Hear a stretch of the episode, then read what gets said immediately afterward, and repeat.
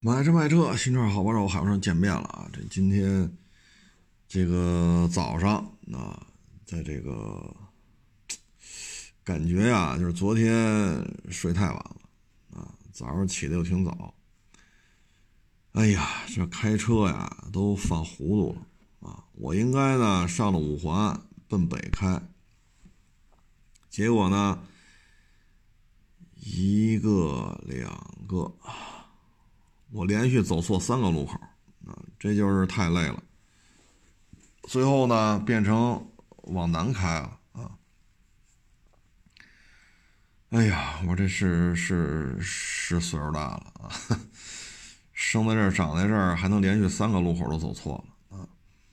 最后又跑到五环，又开到八角游乐园那儿，掉一头再回来。当时我就想啊，哎呀，这真是大一岁是一岁啊，咱别着急啊。既然连续开错三个路口呢，咱就别着急啊，因为出来早，时间有富裕啊。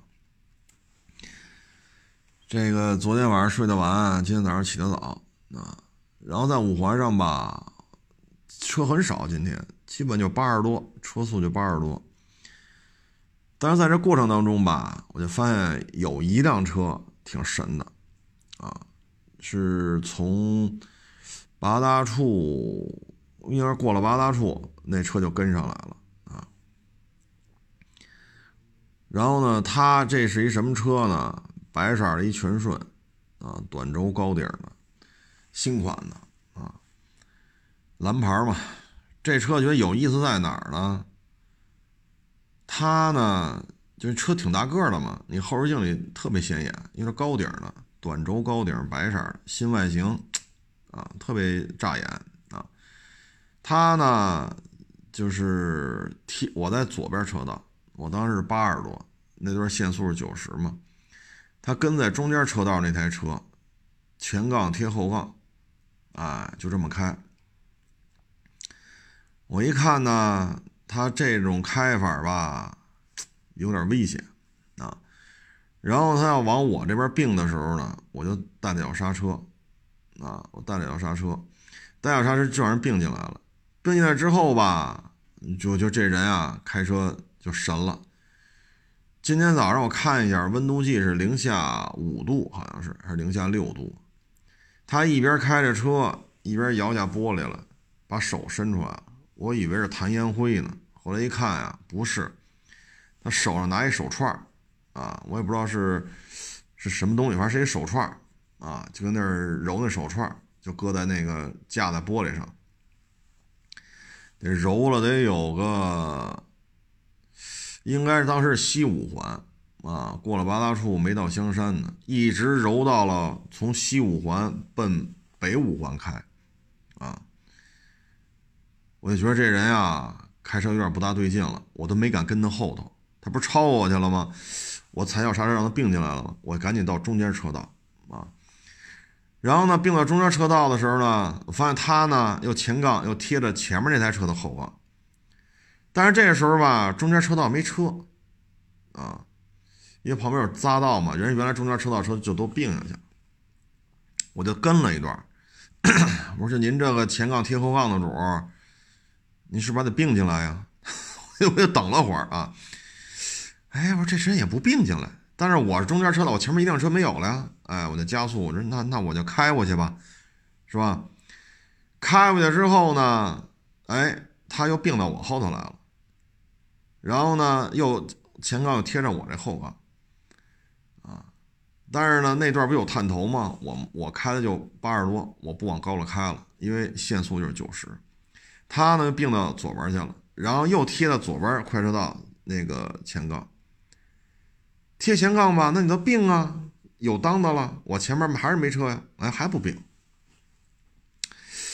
哎呀，我说这个呀，这么着吧，我我并是吧？你左我中我靠右，我并到右边车道，右边车道限速八十，中间和左边限速九十，这样的话呢，我速度跟你有速度差，您八十多，我七十多。然后咱俩中间隔条车道，我离他远点这个时候呢，后边过来一个奔驰 E 还是什么玩意儿，好像是一奔轿车就过来了。快和全顺前面那台车快平行的时候呢，这全顺突然就要往中间并。但是呢，这这时候人奔驰快赶上来了，啪啦又往回一打，那全顺就晃荡一下。我勒个去！但是这时候我已经看不见他那手串还是不是正在外边，就零下五度啊，开八十多还在外边，把手串和就这么亮着，我也不清楚什么意思。然后就一直看着他开，啊，然后一直就这么看着他前杠贴后杠，他也不知道是要干嘛啊，逮着谁都贴一会儿。这时候我都不敢超过他了，你知道吧？我说这这离远点吧，这哥们儿不知道什么意思。一直到了去清河那个路口，就是北五环嘛，北五环，呃，去清河那个口，这哥们儿变下去了，啊，我觉得这种开车方式啊，就是全顺呢，您这个刹车，啊，你前面跟的都是小车，就您这个刹车，您确认您要比这些小车的刹车还灵敏吗？您是否确认这个啊？再一个呢，你车那么高，是一高底儿的，你你的右侧啊，像他过那奔驰 E，那跟他比就高度差，你又看不见，你一打轮差点呼在人家奔驰 E 侧面啊，然后单单手扶轮啊，我觉得这哥们儿这开车是过于随性了啊，所以大家呢，就是你在。马路上开啊，你遇见这种比较反常的这种驾驶风格的啊，这些车你保持距离啊，因为他要么就就是特激进啊，情况听话，唰唰唰唰唰唰唰啊，爱谁谁了啊，撞不着就开，撞着就再说撞着。但你像这个呢，并线啊，这可能也是眼神也差点啊，因为有高度差，啊，然后呢又老是前杠贴后杠，啊，然后单手扶轮，另外一只手还伸出来，所以你要在马路上碰见这样开的，真是保持距离，啊，你不知道他要他要干嘛，啊，你像现在五环一点车没有，啊，八十多的车速开过来的，啊，我原来在六环上也遇见过这么一档子事儿，一八年吧。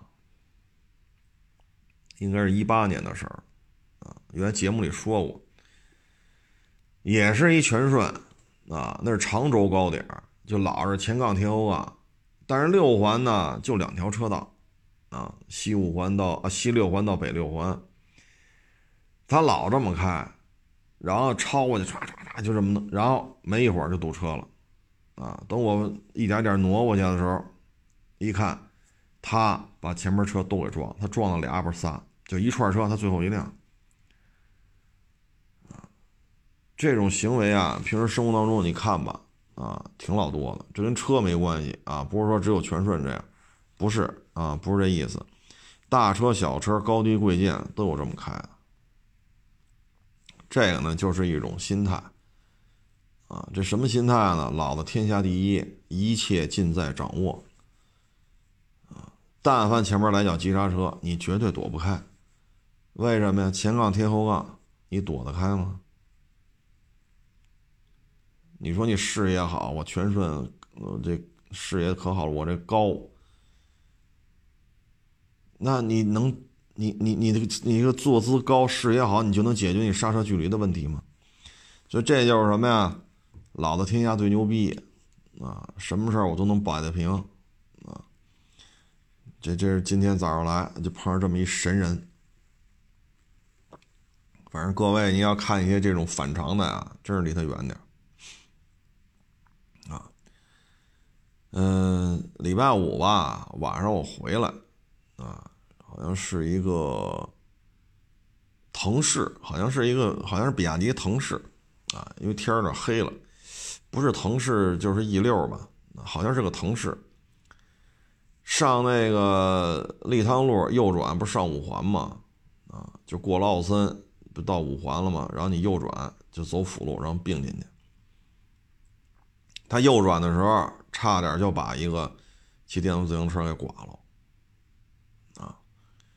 然后当时我就说差点撞上，啊，然后跟着他开吧，拐过来之后呢是三条车道，那一段五环辅路三条车道，然后开个几百米就并成两条了，啊，往里并的时候吧，又并的有点愣，啊，差点把这个中间这条车道的给给别了。后来我就说这车啊也得保持距离，啊，一个右转弯，一个并线不靠谱，拉点档子吧，啊，拉点档子，离他得远点啊。果不其然，不再往前开个几百米，不就是进五环了吗？进去之后，啊，你从这条车道并到五环的三条车道的最外侧车道，啊，并进来之后呢，他并进来，我也并进来了。啊然后他接下来一个动作又是差点撞上，他强行的往中间车道并，往中间车道并的时候呢，这一个车速很快，一个银色的 GLC，唰就过去了。然后呢，这条车道因为有点车嘛，大家车速可能就四五十，但是那条车道的车呢还七八十，就听见那刹车的声了都，啊，险些就撞上。然后呢，这台银色的奔驰呢，这不是躲不及了吗？啪，往左边一并，又别了一奇骏，啊，大概是这么一情况。我看他这么开，好家伙，我说我这个跟你保持距离，我真是太英明了，我这个啊，打你右转弯别那自行车，到三条道变两条道的时候往里并，一别一辆车，啊，然后进了五环再往里并，这一下别俩，连环撞。差点啊，没撞上，没撞上，差一点撞。所以各位呢，就是你你在马路上开车呀，你碰上这个没溜的，一定要保持距离啊，因为咱整不明白这事儿会怎么着。所以这个各位一定要一定要注意啊。有时候这个就是观其言看其行嘛啊，这话。用在国与国之间适用，企业和企业之间也适用，开车的时候它也适用啊。因为你知道他开车不靠谱了，你就跟他保持距离啊。你说这谁愿意呱唧一撞，又等交警吧，又得出保险公司吧，然后修去吧，定损吧，这那，谁愿意折腾？是不是？有这功夫家待着，不比这强吗？啊所以各位呢，就对于这不靠谱的，这个保持距离啊。你知道不靠谱，就千万别跟他那什么啊。再一个呢，就是你像我这儿啊，有时候就来着小孩开车啊，呃，年轻人开车吧，他有些时候。嗯控制不好这个情绪，啊，这个逞强好胜的时候多，啊，所以像您这个手底下如果雇了小年轻呢，啊，这方面也要注意，嗯，车不是他的，啊，他又没开过这么大排量的车，啊，什么四点零啊、四六啊、四七啊、五七啊，是吧？这那那就控制不住了。啊我原来就看嘛，就在我办公室隔隔隔着这玻璃嘛，就陆巡还烧胎起步呢，啊，停个车还拉带呢。等他下车，我就问他，我说你干嘛要烧胎起步？我让你从这个车位挪到那个车位，这这往多了说五十米，没有啊，没有啊。我说起步的时候啊，就地板油，刹车的时候呢，地板刹，没有啊，你看。哼，哎呀，我说我这好歹我也知道什么叫烧胎起步，什么叫拉带啊，刹车是拉带，所以就是家里要有这个半大小子啊，你更得嘱咐到了，因为这个开车出去啊，说一旦进入到亢奋状态吧，也挺麻烦的啊，一些小小不然的操作啊，有可能会带来大麻烦。说到这儿吧，我就说一下北京啊门头沟，就这几天吧，好像是上礼拜吧，好像是判了一个案子。这个案子呢是开车的啊，他把车停在路边停车位里边了，然后在后排座眯一会儿，眯一会儿呢，醒了之后呢，可能也是有点迷迷瞪瞪吧，就一下把车门推开了。这一推开，后边过来一辆摩托车，这一下不就撞在车门上了吗？摩托车驾驶员就摔倒了，后脑着地。我看了一下监控，后脑着地，啊，然后伤治不，这个伤重，啊，治不了，直接就死了。摩托车驾驶员死亡，这个性质就全变了，这就不是说剐蹭的问题了。那最后是怎么解决的呢？判了他一个有期徒刑，然后缓刑多长时间？好像是判一缓缓六，还是判六缓一啊？啊，不是判一年缓六个月，就是判六个月缓一年，我也忘了啊。就这么判的，然后能得到这样的判罚，前提是这开车门这哥们儿给死者家属一百一十多万啊。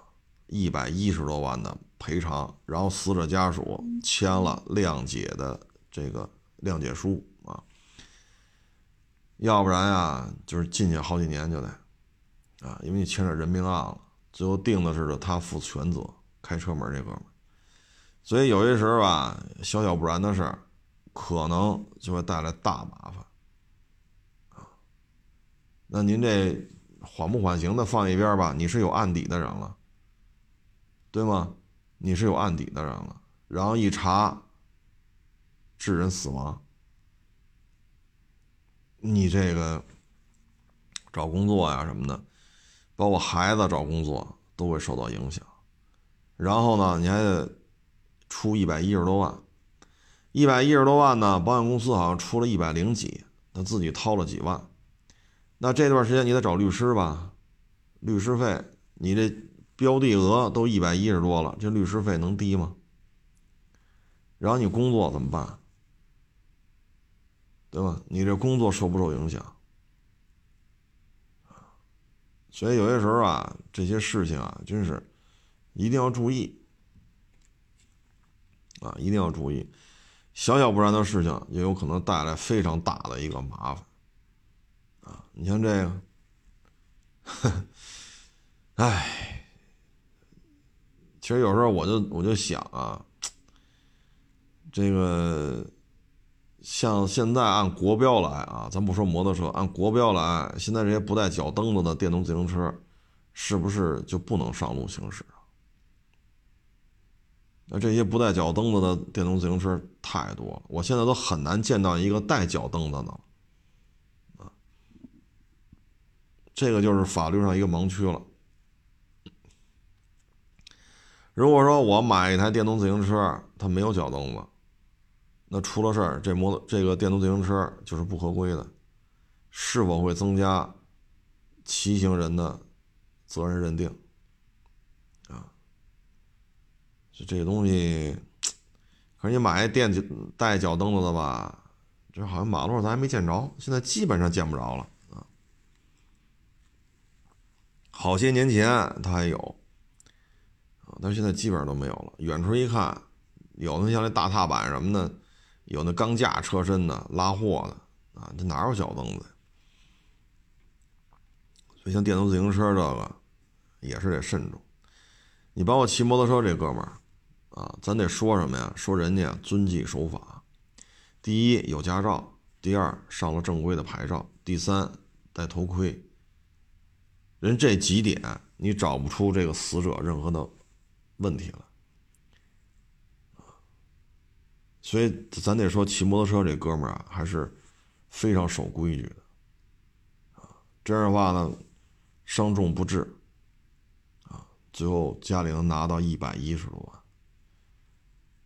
人没了嘛，这咱谁也解决不了，咱医学都解决不了，咱就更解决不了了，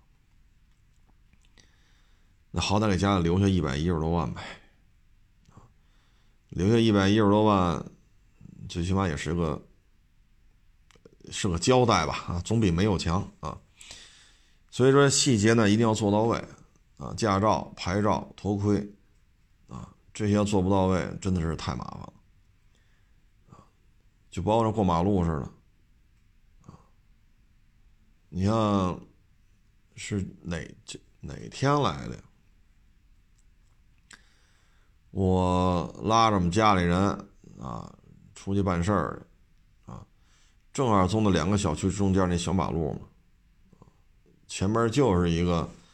电动自行车就你这前面晃，啊！后来我们家孩子说：“按喇叭呀，他挡着咱们路了呀，他应该在那条道上骑啊。”我说：“你别按了，啊，他不聋，他能听见后边有汽车，但大家为什么还在前面骑这么慢？”我说：“他呀，满足了，他就会让，咱呀，别妨碍人家满足的过程，啊，你让他。”爽了就行了，后来我们就跟着他，啊，跟了得有个一两百米吧，这电动自行车靠边了。其实双黄线这边就我和他，啊，边上有自行车道，所以说这人呢他就这样，啊，你就让他爽了就完了，这种心理行为吧。是一种什么什么状态呢？这就是极度自卑，啊，极度自卑，自己呢混不好，啊，社会地位呢偏低，啊，可能上班呢也是，哼人微言轻，啊，钱又挣不了多少，所以呢，生活当中呢这种社会地位的这种感觉啊偏弱。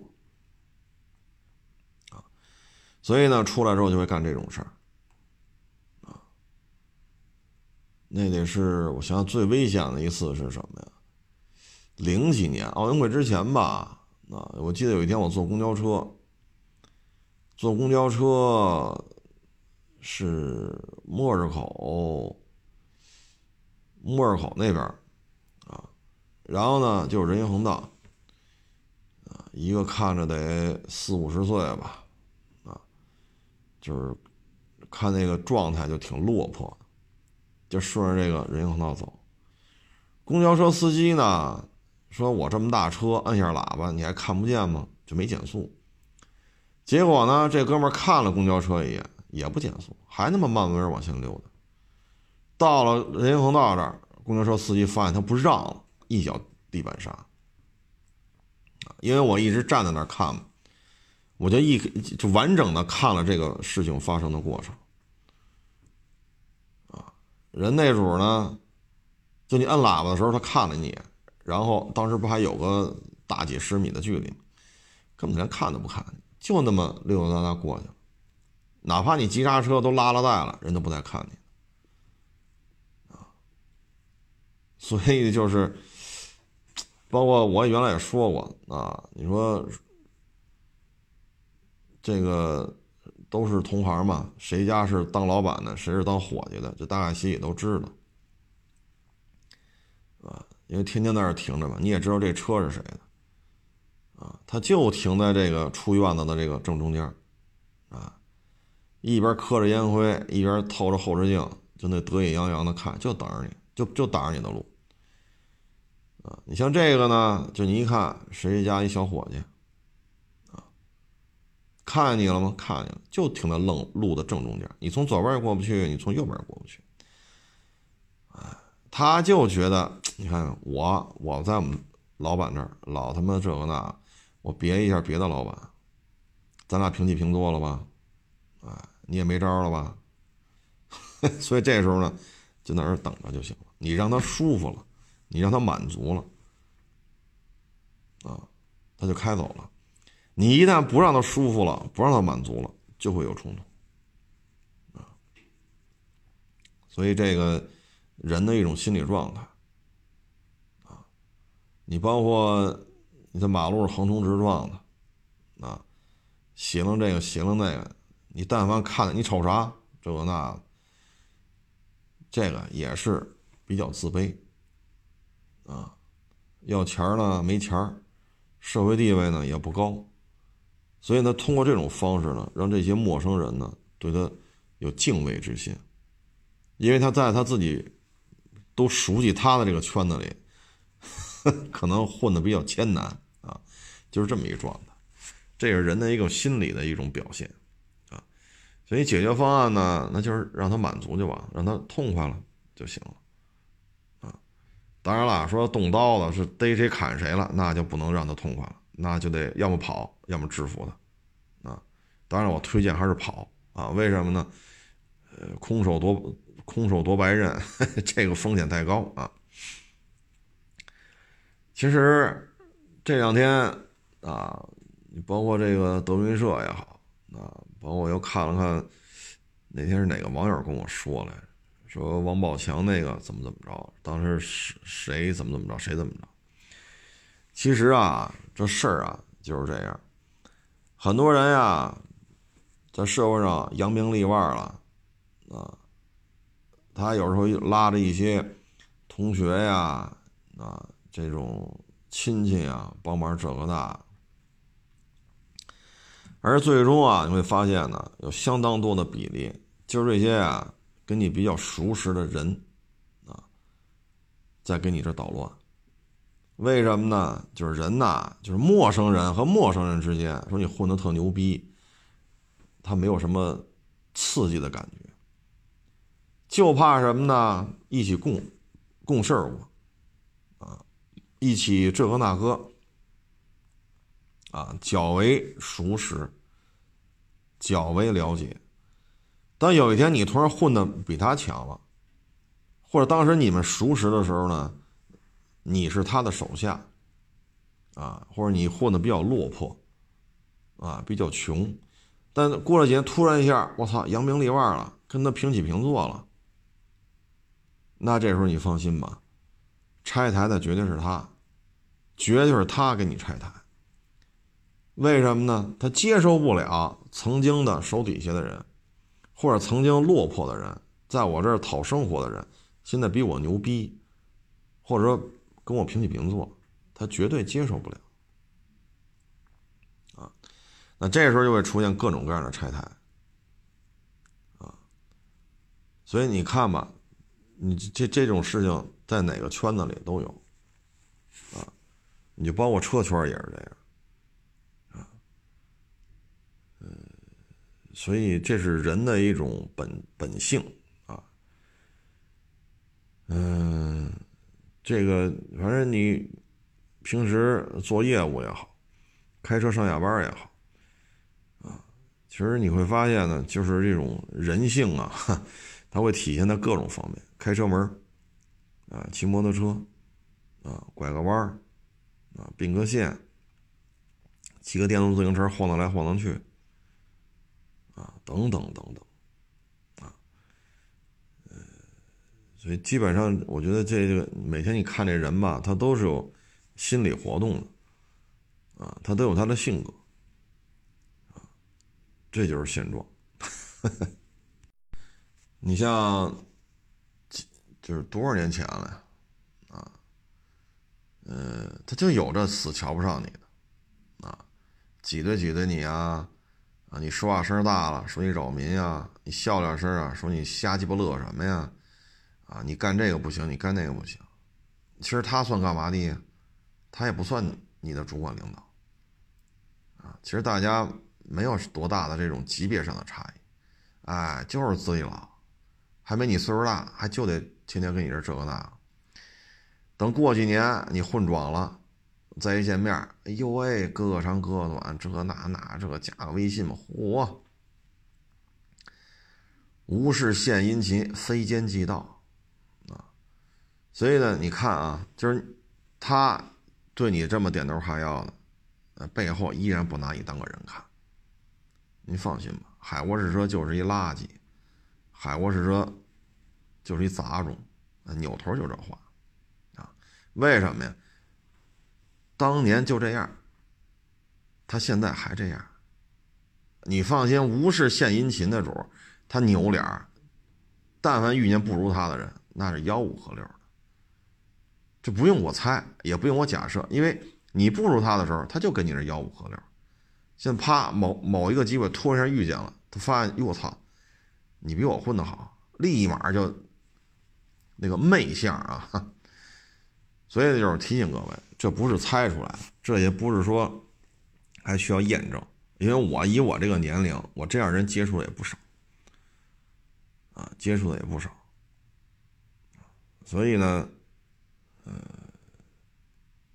大家呢就是平时工作生活当中啊，还是略微的清醒一点啊，略微清醒一点，自己的核心竞争力体现在哪儿？以我来说，不体现在拍马屁上啊，我不是擅长这个啊，我不太擅长这个。我也不太长，不太擅长什么送礼啊，什么拉关系呀，这个那，我不太擅长这个，啊，所以呢，你在某个圈子里就是瞧不上你，所以我觉得，社会上生存啊，就是你的核心竞争力体现在哪，啊，核心竞争力呢，你看咱们原来说过这问题，比如说那种大单位，管事儿的不一定是业务特别牛逼的。为什么呢？他擅长的是用人，他擅长的跟下级搞好关系，跟上级搞好关系。他擅长的是看这个人适合干什么。你适合干业务，那你就干业务去，对吧？你你擅长招商，你就干招商去。你适合干你就干，这种人你放心啊，真是业务做的比较好的，通常都不是什么大领导。很多单位都是这样，啊，因为有些擅长当一个党棍，有些人擅长干业务。那干业务的永远是干活的，坐在后边中军中军帐里边，跟上边怎么怎么着，底下怎么怎么着，那是玩人的啊，老党棍啊。你放心，但凡单位人多一点，这种人肯定是有。所以呢，就是保持好自己的核心竞争力啊！你像我们干这行，就是你能收拾车，你能卖出去车，你就能活下来啊！你像今天还来俩要卖车的呢，我现在觉得比较可能哪天不想干了，估计可能就是 太累啊！早上一出门，连续仨路口都走错了。该左转的不左转直行，该右转的不右转还直行啊！这脑子也确实也是糊涂了啊！今天来卖这俩车吧，我觉得有点意思啊。嗯，嗨，这车说说也无妨了，因为确实也残值也不高了啊。这个呢，就是北汽出的这个绅宝啊，绅宝一个三厢轿车啊。这个三厢轿车呀。哎呀，他开来的时候啊，我觉得这声就不对，啊，嗯，就是特别特别慢嘛，开到我跟前来，你觉得这车呜噜噜呜噜噜噜呜噜噜噜，就这动静。我说咱这排气量也不大呀，又是个自吸，啊，这玩意儿可真是不大对劲。然后试试吧，这一试，好 P。R N D，就这几个档位啊，你来回切换啊，这发动机声浪都不一样。就我我就踩着刹车啊，然后就在原地换这个变自动变速箱，这发动机声浪都不一样。好家伙，我说这东西这这这有点过了吧这个啊？然后你一开，这一加速，呜噜噜噜噜，呜噜噜噜，我最高开二十，车速啊，我最高开到二十，好歹试试就行了。我就开到二十，这车就这样，啊，然后左右打轮啊，你这一打轮超过一圈啊，还没打死呢，超过一圈你就觉着有那种金属撞击的声音，啊，咱就别说打死了，我们都没敢打死了，就超过一圈这个就就那咯噔咯噔那种金属撞击的声音就出来了。哎呀，我说咱这个车呀。这这这不是说人家开的不好，人家保养的可到位了啊！但是这车呀，我们只能说它的存在呢，可能对于资源来讲呢，可能是一种，是吧？也许这些资源呢，干别的事儿更好啊。我说咱这个车况啊，这个，哎呀，我说您这保养还这么爱惜啊，这这这车可真值不了钱了啊！就这一开就这个动静啊。这够够瞧的，这个啊，这个这个车况，我说这这这可弄不了这个啊，这有些东西啊，你修不了了啊，因为它设计时候就存在一些问题啊。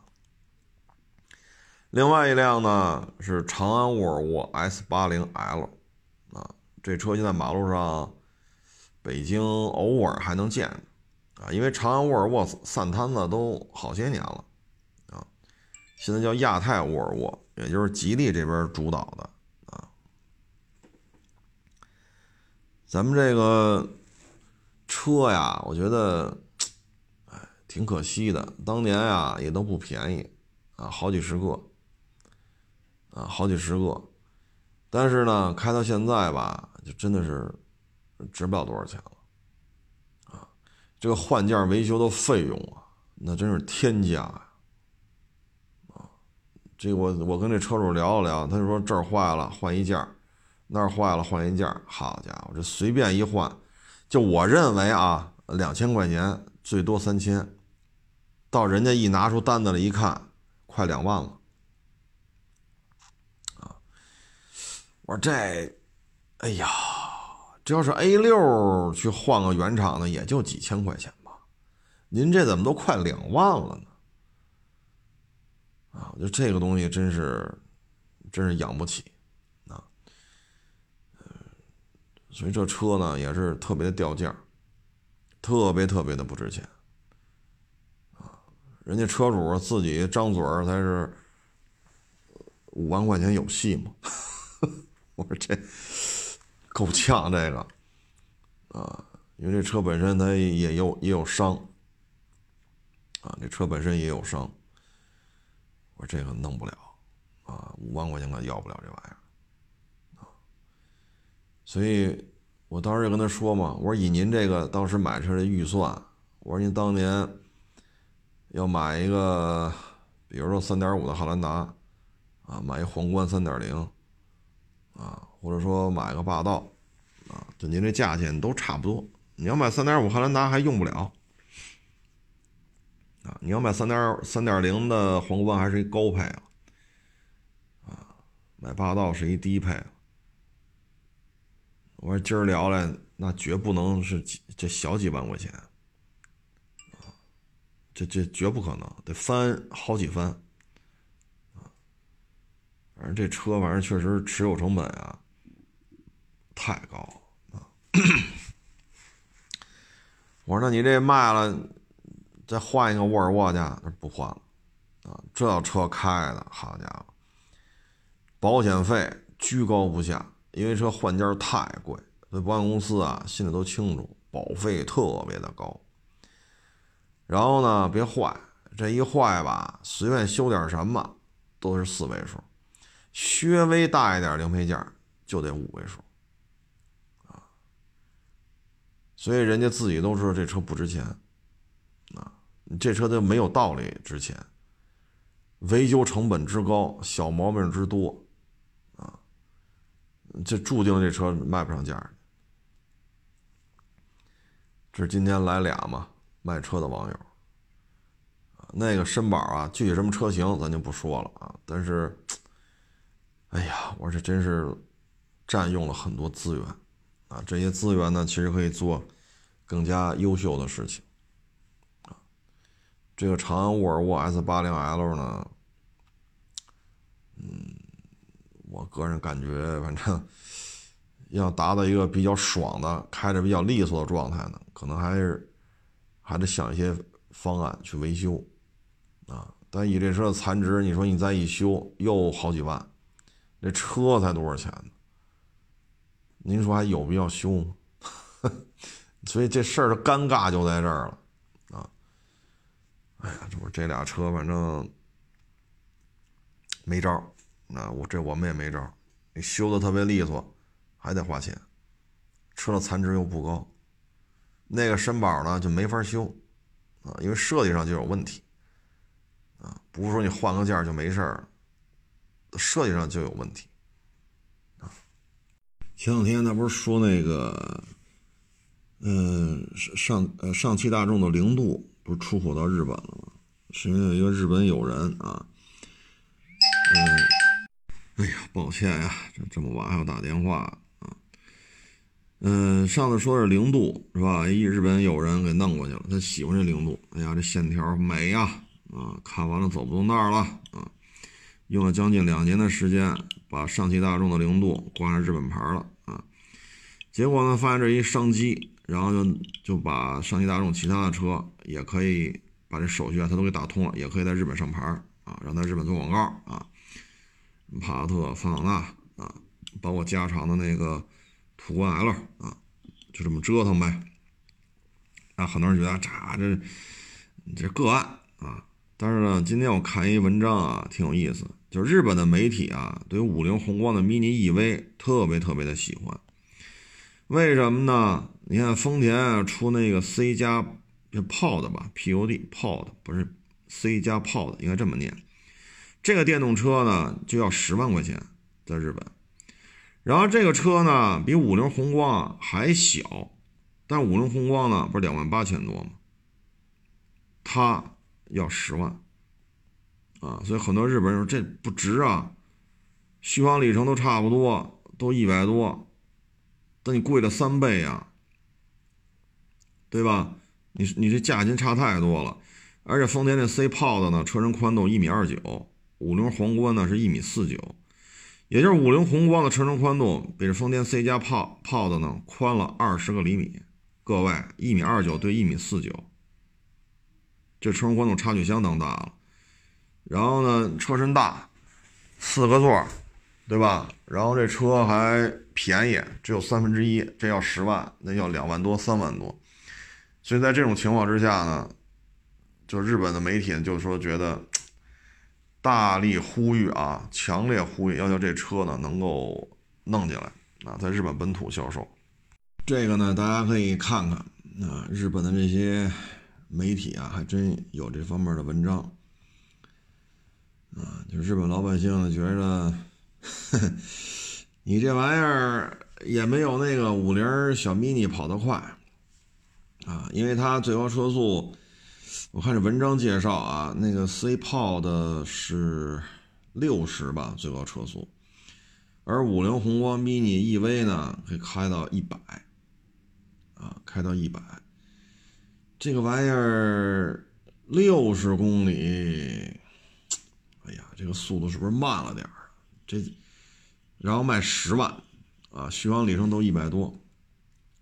所以日本媒体呢就会写出这样的文章了，啊，就能不能把这东西弄到日本来？你说两万八千八也好，三万八千八也好，你就是翻一翻，你卖六万，那也比那十万块钱的那个 C 加炮的便宜啊，那也便宜四万块呢。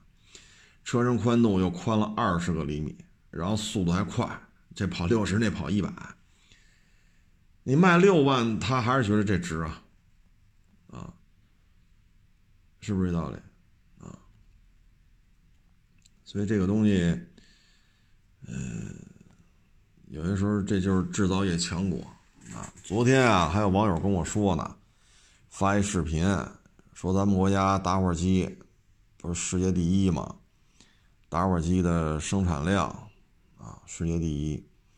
说里边啊，控制火苗那个那个小金属拨片，咱生产不了。哎呀，这个痛心疾首啊！不行喽！哎呀，伤自尊喽！嗨，我这事儿啊，首先啊，工业门类、工业产业链最为完整的国家只有一个，这就是中国，这是联合国评评选出来的啊。第二，头些年呢，就有这么一帮公知，有这么一帮大 V 啊，就说咱圆珠笔前面那个。小圆球说咱生产不了，哎呀，这个圆珠笔呀，这个这个国力的象征啊，然后这圆珠笔这个小球球都造不出来，啊，我们制造业有严重的短板，就吵啊吵，吵啊吵，最后都吵到国家最高领导人那儿去了。这不行啊，研究一下。后来好像这活派给太钢了，太原钢铁厂啊。然后呢，说这玩意儿，哎呀，这不成正比啊。但是话到说到这个份上了啊，中国制造业不行，都上纲上线到这种程度，那就弄吧，呼啦。太钢弄了一炉子，就那高炉啊，弄了一炉子这种钢，然后这一炉子钢弄出来了，能生产小球了，没问题了，质量相当好，价格还便宜。但是现在圆珠笔在国内，你说是吧？然后说这一炉子钢是炼了一炉子是两炉子呀？炼完之后能够全地球这圆珠笔啊，这小圆球。全地球所有的圆珠笔的消费量保持现在不变的情况下，够用好几十年的。然后国外生产这个的那些小作坊全倒闭了，为什么？没咱便宜。你说这不就是瞎折腾？像这种说打火机那小薄片，你看现在咱打火机才卖多少钱？圆珠笔卖多少钱啊？所以有些时候呢，就是抓大放小啊。你说这芯片卡着咱们了，这华为这边受制于人了，那咱就这个必须搞定，这是国家安危的问题，包括五 G、五 G、六 G 啊，这之间的一些相关的技术壁垒必须拿下啊，因为牵扯国家的安全。比如说战斗机的发动机，比如说航母上的那个发动机，比如说全电推进或者电磁弹射，这必须是咱得拿下。啊因为这是战略安全，但圆珠笔这个真的没有圆珠笔，咱不写字了是吗？所以最后就有人吵来吵去，吵来吵去，最后吵到国家最高那干吧，炼这两炉子钢，太钢还赔了好多钱，因为这没有规模效应。然后这两炉子钢还是三一一炉钢两炉钢，然后呼啦，全世界其他小作坊全破产了。然后这点东西往这一摆。全世界的圆珠笔够，就照这个炼钢量啊，够好几十年的。所以呢，就是这个制造业呀，有时候就是咱们国家确实已经强大到一定程度，抓大放小，啊，那歼二零发动机必须用咱们自己的，阿勒三十一早晚得给它换掉，对吧？包括你这大航母。啊包括这个零五五啊，这发动机必须是咱们自己的，这个东西咱去拍桌子骂娘的，这这这应该啊。但是现在这也这不是也逐渐在解决吗？啊，所以有时候制造业强大呀，就体现在这儿啊。你包括这个前两天我看是是谁呀写了写了一个对比啊，写的我觉得有点意思。啊，是一个军事博主吧？啊，他写的，当时说的好像是俄罗斯吧？啊，俄罗斯的这种轻工业呀，真是现在真是没招了啊！别说跟咱们比了，啊，差距越来越大。嗯，所以制造业强国嘛，咱们现在肯定是一个制造业大国啊。制造业强国呢，可能现在就差到芯片。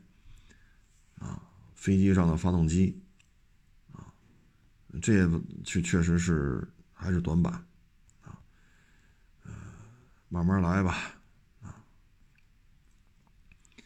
这个也得感谢，我觉得得感谢九十年代吧，大学扩招，老一辈领导人呢，当时决定大学扩招，甭管什么原因啊，咱就放在今儿看，大学扩招，让更多的年轻人享受了高等教育。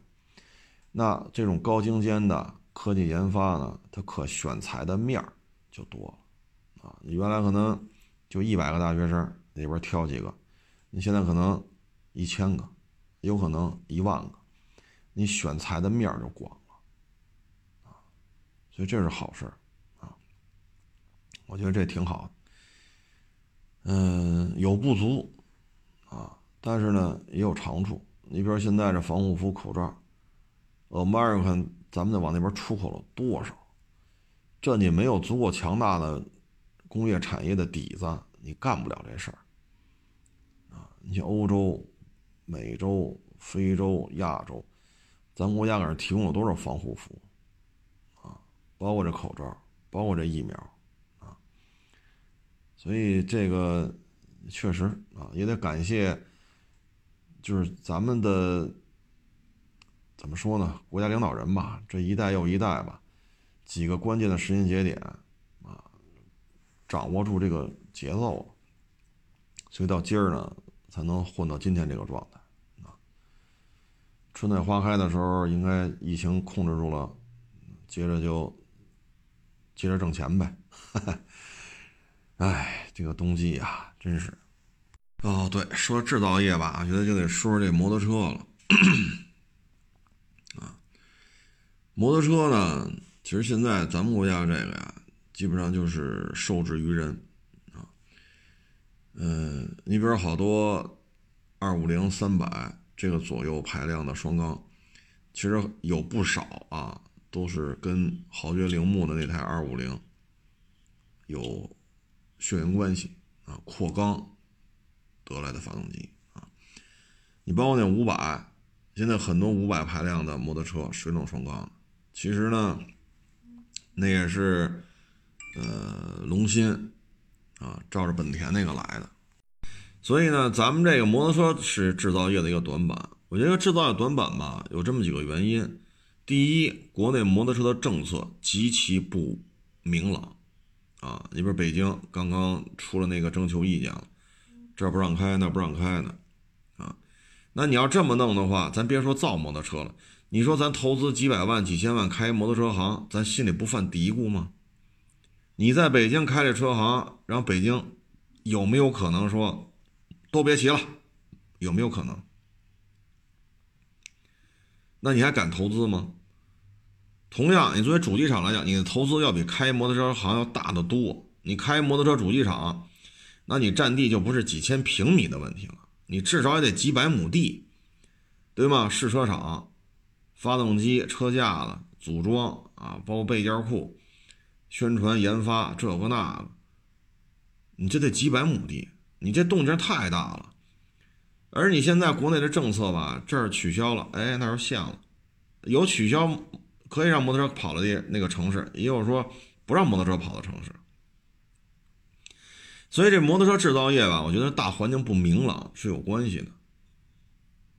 你看现在皮卡为什么好家伙，这五菱也开始倒腾了。其实五菱一直有面的改的小皮卡，为什么这好家伙钓鱼版这个版，就因为政策明朗了，除了北京，其他的城市基本上都放开了，或者说正在放开，那皮卡就是火呀。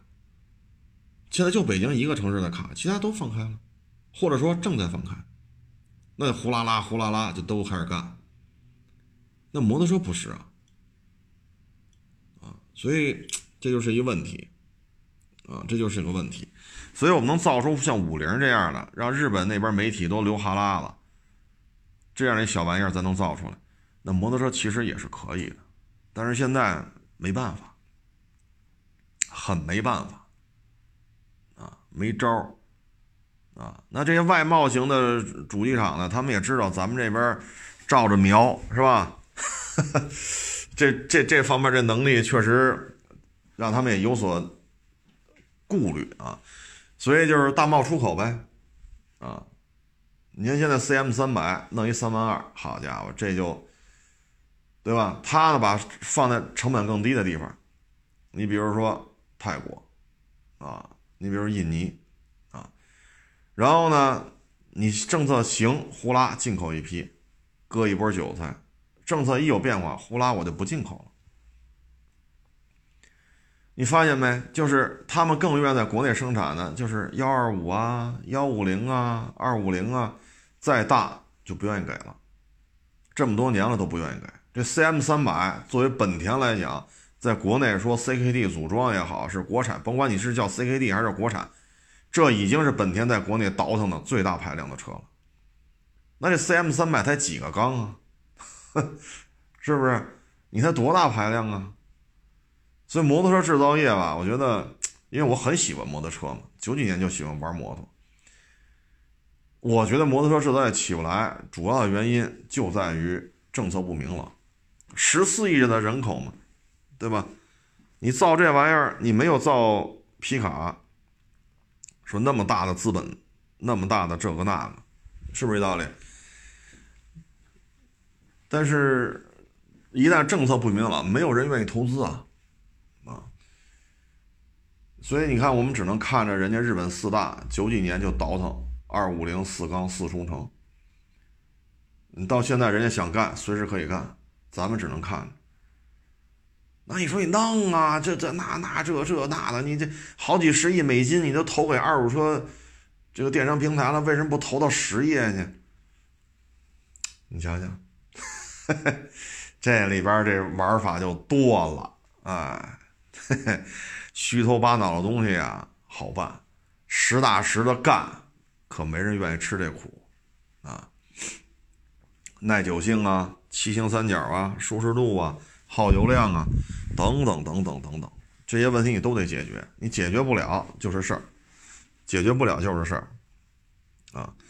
而这里边呢，牵扯了人物、时间成本都太高啊，都太高。这个呢，举个例子，就像这汽车，你说现在自主品牌自己研发的汽车发动机，自己研发的汽车用的这种自动变速箱。啊，是越来越多。嗯，我们承认这个跟呃德国呀、美国呀、日本呐，跟这些汽车发达国家呢，咱们的发动机这一块呢还有不足。但是呢，搞出很多来啊。从最早奇瑞搞的零点八的啊，什么一点零的、一点一的啊，到现在这个二点零 T 是吧？嗯，有很多自主自主品牌，它可以自己研发 2.0T 汽油发动机啊。这个我觉得就是你有明确的政策导向，你有稳定的这种产业政策，你有庞大的市场需求，然后给它足够的时间、足够的资金支持，再有大量的这种得益于高校扩招啊，大量的这种受高等教育的专业人才。那一代人又一代人，啊，前赴后继投入到这个，他就现在就有。当然，我们承认确实有不足啊，这是事实，啊，这是事实。但你看摩托车这块就没办法，啊，你你说现在这产业政策明朗吗？如果咱们国家这么多城市都禁止汽车行驶，什么禁禁呀限呀，是吧？要么禁止，要么限制，那这汽车工业也不可能发展到今天，啊，所以。我们看到这些啊，这海外的这些洋品牌的摩托车啊，这这个那个那个这个，没办法啊，不能说一味的骂咱们作为中国人就骂中国人不争气。那你投几个亿，几个亿可能都不够，你投几十个亿、十几个亿干这摩托车主机厂，自己倒腾发动机，你是不是也得考虑回报的问题？对吧？那现在呢，自己倒腾发动机的。啊，那个龙芯算是一个比较搞得比较多的啊，嗯，宝马这是正式授权了，你代工啊，嗯，然后本田这个五百双缸呢，是吧？种种原因吧，反正是弄出来了，而且最多的时候不低于十家主机厂都买它的发动机，所以龙芯这块算是搞出来了啊，现在还有其他排量的发动机也在搞。慢慢来吧。现在呢，因为市场内卷化嘛，所以日本四大啊，他们在国内呢，我觉得还是以割韭菜的心态为主吧。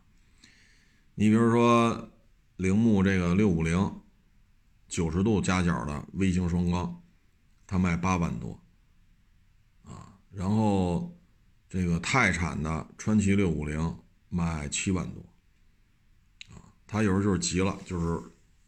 开始拼啊，那这种拼的过程当中，它有两种作用。第一，它肯定挣着钱了啊。你说 CM 三百，这我们小时候管这叫太子车啊，现在管这叫什么巡航车啊，三万二，这肯定会吸引大量的订单啊。而二五零、三百、三五零，甚至于四百，这里边有很多很多这个价位的很多都是咱自主品牌。那对于自主品牌，这是第一个作用，杀伤。啊，第二个作用呢，就是让更多的消费者认同本田的摩托车的这个品质，啊，不论是质量还是耐用度啊，还是将来你转手的时候的保值率，让更多的消费者认同本田摩托车，啊，这样的话呢，它将来如果形势明朗，它后续它可能还会啊有阶梯性的产品。比如说三万二，三百毫升，那将来它可能做到四万多，弄个四百，五万多弄个五百，它大概其实这么阶梯的来，它会把这些消费者的消费习惯培养起来。但是你说转让技术，不可能的啊！你看豪爵铃木二五零水冷双缸，多少年了？我记得我第一次见这车好像是一三年的事儿吧。这车我记得是一二年国产的，我好像一三年见上这车了。大概齐啊，大概我也记不住了。就这样，就这台机器啊，确实啊，这车也返销了啊。咱们这边质量确实也好，但是你说想拿那个更大排量的，比如说四缸的，你看咱们能从谁那儿得到？川崎、铃木、本田、雅马哈。没有人跟咱们在咱这边国产这种东西，所以很多核心的东西还是拿不着，啊，所以现在他们这种心态呢，就是捞一把就走，能捞，其他城市、其他国家、其他地区不好混了，就是双刃剑，左边砍倒一众自主品牌，右边俘虏众多的订单，消费者的芳心，挣钱，形势不明朗，赶紧就跑，啊。就是你国内的政策，你能干扰到人泰产摩托车的产业政策吗？对不对？所以这里边都是，哎呀，今天这就说了说就说远了啊。制造业呢，你像俄罗斯啊，现在这种轻工业的出口额微乎其微，百分之三是百分之五来着，啊，就工业工业工业产品啊。咱们这边好像到百分之四十多，美国能到百分之二十多，俄罗斯就百分之二是百分之三来所以咱们还是制造业大国，制造业强国呢，看什么领域啊？嗯，我们能说的就是努力呗，不努力呢，什么机会都没有；努力呢，才有可能性。就像前两天一网友发一视频嘛。啊，就说我勤奋了，我努力了，我不还是个工地上搬砖的吗？啊，我这个送外卖，我勤奋了，我努力了，我不还是个送外卖的吗？啊，我这个谁说勤奋能改变命运啊？胡扯，我不还是在这儿吃盒饭吗？这个，我觉得是这样，你不勤奋，好吃懒做，你永远没有机会。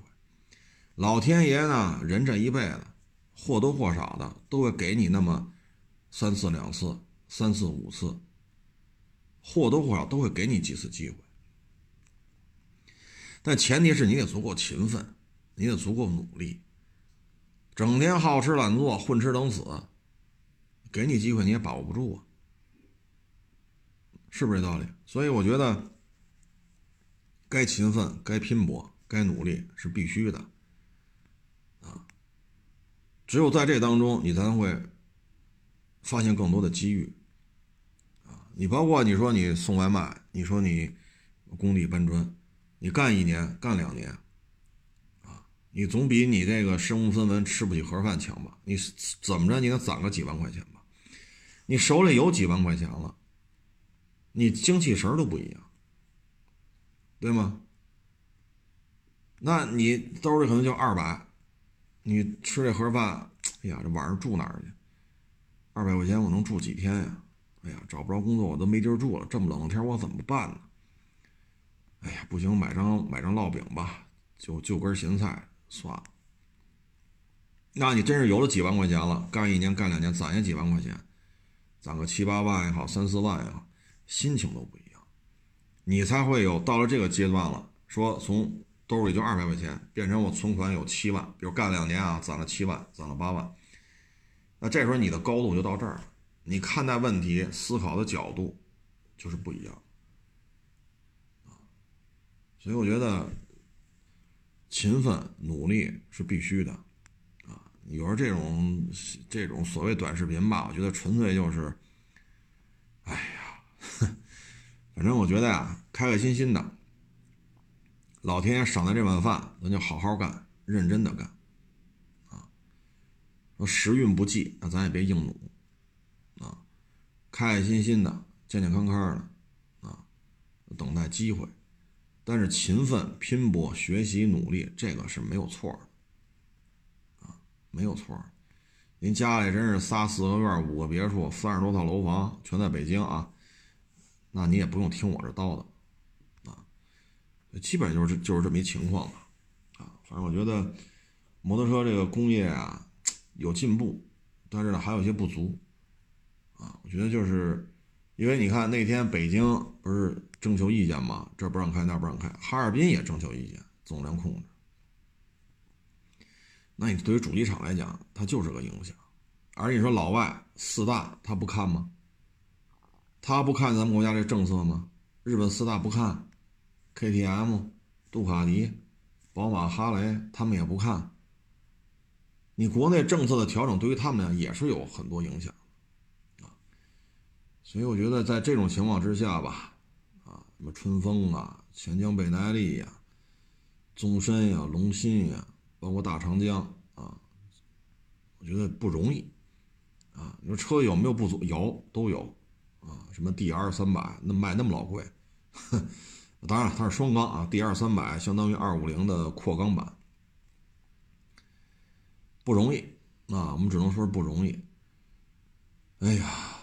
然后，二零二零年吧，咱们好像是摩托车产业链的第一名，就销量、产能啊，超过了印度。因为印度是受疫情影响嘛，摩托车的产销量迅速的下滑啊。咱们的摩托车是一个大国，但是摩托车强国，咱们现在还有比较大的差距吧？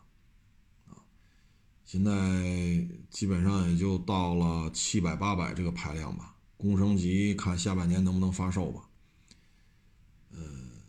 反正在北京来说，投资这个摩托车行，我个人认为是有风险的啊。